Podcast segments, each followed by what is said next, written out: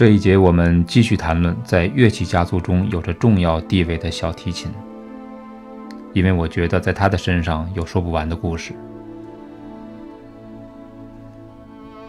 这个乐器因为它造型完美，音色绝佳，有着极其丰富的演奏技巧。当独奏的时候，它的声音具备足够的穿透力和表现力。当合奏的时候，又非常的和谐和统一，这使得它成为近四百年来音乐家们的最爱。我觉得一首动听的旋律，如果用它来演奏的话，它可以轻易的击垮一个人的感情防线。现在，我们就以一首我听了二十余年的曲子作为引子，开始我们今天的探讨。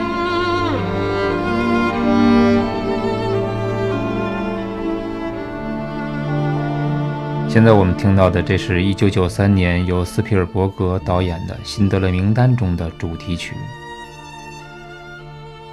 一晃二十年，这首曲子现在听仍然不褪色。其实，优秀的音乐作品绝不是快餐，它随着时间的流失，往往能够沉淀出更丰富的情感。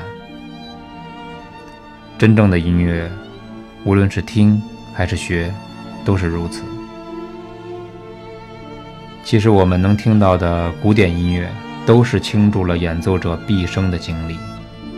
所以，当我们听到那些能够打动我们的音乐时，也应该向那些演绎者们致敬。《辛德勒名单》这一部影片再现了德国企业家辛德勒在二战期间。保护犹太人免遭法西斯的杀害，这是一个真实的历史事件。小提琴家名叫帕尔曼，在演奏之后说出了他对这首曲子的形容。他说：“那些残酷而又温暖的旋律。”这句话表达出了他对这部作品的真实情感和领悟，同时诠释出了这段音乐。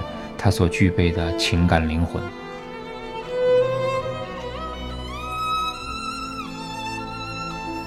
出生在以色列特拉维夫的帕尔曼，血液中流淌着犹太民族漂泊的记忆。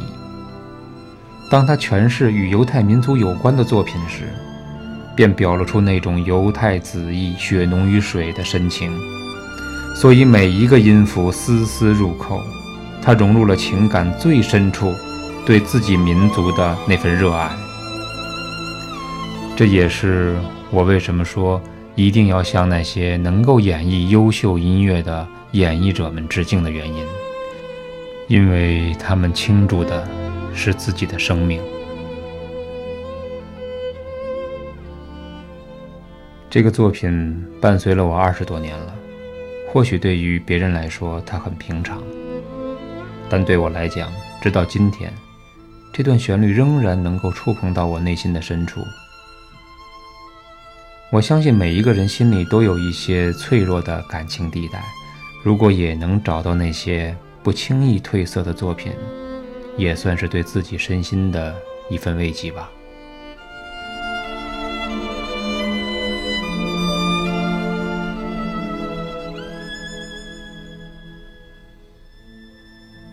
在接下来的时间里。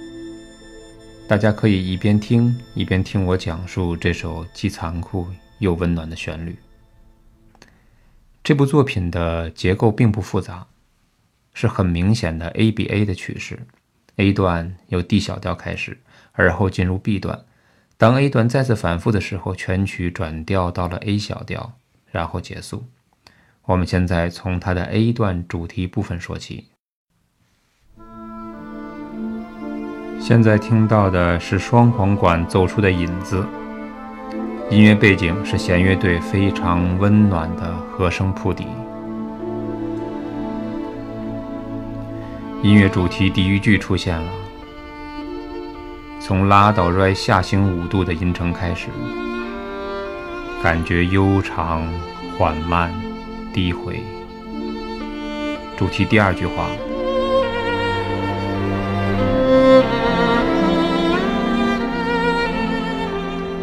主题第三句话。这些旋律都是在小提琴中低音区完成的，让人们的情绪慢慢的酝酿。现在进入第四句话。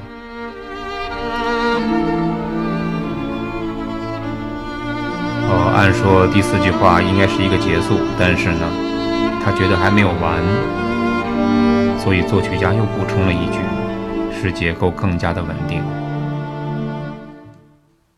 我们以前讲过，对于主题的刻画，作曲家通常是用尽量简单的元素去完成它。原因很简单，首先是为了以后的变奏发展留有余地，其次是让听者更容易的去记住它。为了掀开听者的耳朵，作曲家还用了我们经常用过的反复、反复再反复的方式。为了不使听觉疲劳，他在每一次的反复中都会有变化。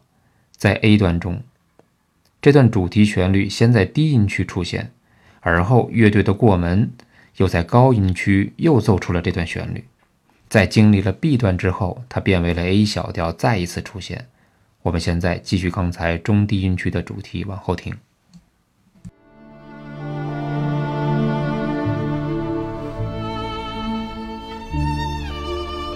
大家听到的是高音区的主题，他的情感更加充沛。虽然速度和音符是一样的，但音区变了。在一个乐器的演奏中，不同的音区听觉效果是完全不一样的。刚才我们听到的是小提琴中低音区，那个音区听起来感觉相对于舒服一些，和人们舒缓的情绪呢有共振感。但是当到了这里高音区的时候，由于拉奏的琴弦短了，紧张度也就相应的增加了。但这正好和层层递进的故事情节相吻合。那悲凉又温暖的旋律，也再一次的能够打动听众。现在全曲进入了 B 段，刚才双簧管引出了主旋律，与小提琴对话。此时小提琴是次要位置。哦，小提琴一个上扬式的滑音之后，占据了主要位置，由它来提问，长笛来回答。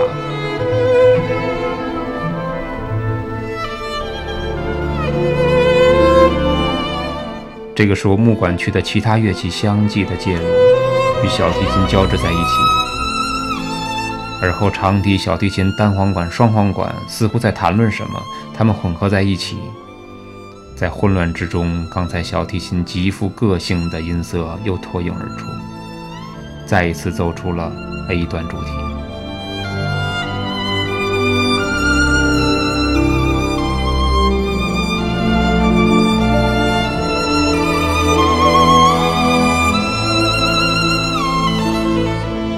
就是高音区的紧张、跌宕、起伏。这次重复又有不同了。在 B 段之后，我们说过音乐转入了 A 小调。此时全曲进入了尾声，好像我们被那个旋律包围了。当静静地合上眼睛，顺着那隐忍的琴声时。让我们一同为那些在苦难中挣扎的灵魂而祈福吧。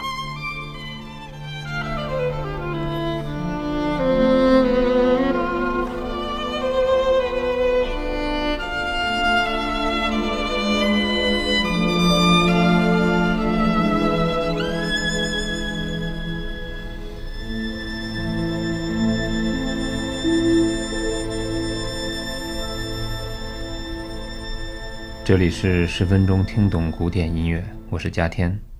大家可以在副曲中找到这首小提琴曲的完整版。另外也提一个小问题，不知大家注意了没有？这段曲子中都出现了哪几种乐器？